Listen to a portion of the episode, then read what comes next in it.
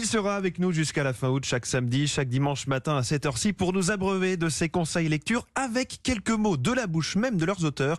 L'homme capable de ce miracle, c'est Victor Dolande. Bonjour Victor. Euh, bonjour François. Aujourd'hui, votre coup de cœur, c'est un roman qui s'intitule Le jour où les lions mangeront de la salade verte. Euh, C'est signé Raphaël Giordano. Oui, on suit Romane Gardener, jeune trentenaire, une femme qui a une obsession. Elle n'en peut plus des lions en société. Vous savez, ce sont ces gens nuisibles pour les autres qui imposent leur Mm. façon de penser, leur ego surdéveloppé.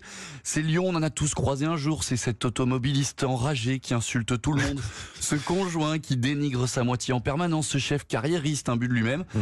C'est ce que Raphaël Giordano appelle la burnerie dans ce roman. des personnes un peu trop testostéronées, donc.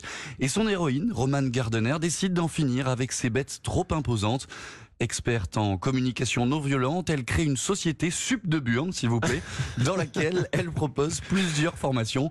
Elle va coacher notamment Maximilien Vogue, un homme d'affaires aussi beau qu'arrogant, un vrai lion, comme nous l'explique Raphaël Giordano. Ce qui est touchant chez Maximilien, c'est que il a été élevé au biberon de la gagne, donc c'est par son environnement familial hein, qu'on en a fait un, homme fort. Et dans, son univers, ben, un homme, ça, ça doit pas pleurer. Euh, C'est une éducation euh, dans laquelle il n'y a pas trop de place pour euh, les fragilités. En tout cas, euh, elles sont pas très bien perçues. Et au fil du temps, il s'est construit cette carapace. Ce sont ces failles-là que Roman perçoit chez lui et c'est ce qui la touche, c'est ce qui lui donne envie de tout donner pour euh, l'aider à, à changer.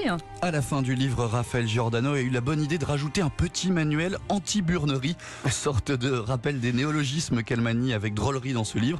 C'est aussi un rapide condensé des exercices du quotidien qu'on peut faire pour mieux vivre avec soi-même et avec les autres. Oui, donc si je vous suis bien, Victor, c'est un- une sorte de roman de développement personnel? Oui, tout à fait. Il y a plus de dix ans maintenant, Raphaël Giordano animait des ateliers de travail en équipe, des formations professionnelles oblige. Elle a fini par en écrire des livres. Elle raconte comment ce concept lui tient à cœur. Moi, le développement personnel a changé ma vie, tout simplement. Et j'ai aussi été euh, très touchée euh, par des personnes qui avaient un potentiel énorme et qui, euh, faute de s'être, d'avoir voulu travailler sur sur ces failles, sont restées dans un schéma très très négatif et n'ont pas pu émerger, n'ont pas pu trouver leur leur propre épanouissement. Et ça, je trouvais que c'était vraiment un, gâchis euh, terrible. Et c'est ce que fait justement Roman tout au long du roman, exploiter ces failles pour aider ces personnes trop sûres d'elles, mais qui en fait cachent quelque chose, un roman intelligent avec beaucoup de malice et qui rendra probablement service aux plus burnés d'entre nous, François, qui se reconnaîtront forcément pendant la lecture. Et on rappelle le titre de ce conseil lecture intelligent, Le jour où les lions mangeront de la salade verte. C'est signé Raphaël Giordano.